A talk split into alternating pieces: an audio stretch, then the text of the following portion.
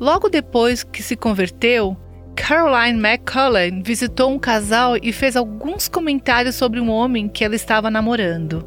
A maneira como descrevi foi dura, cruel e hipócrita.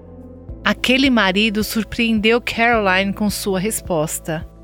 Ele disse: Nossa, ainda bem que eu não te conheci na minha época de solteiro. Sua língua é tão afiada.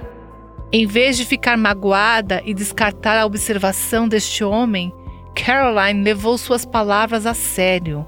Há algo na maneira como as mulheres falam, especialmente na maneira como falam de outros homens, que os homens consideram intimidador.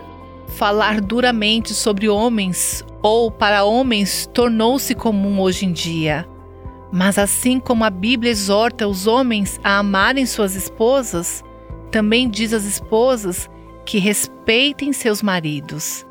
E creio que o princípio se aplica a interações com todos os homens. Deus criou você como uma mulher com um propósito e beleza únicos. Você está refletindo isso através de suas palavras? Você ouviu Buscando a Deus com a Viva Nossos Corações.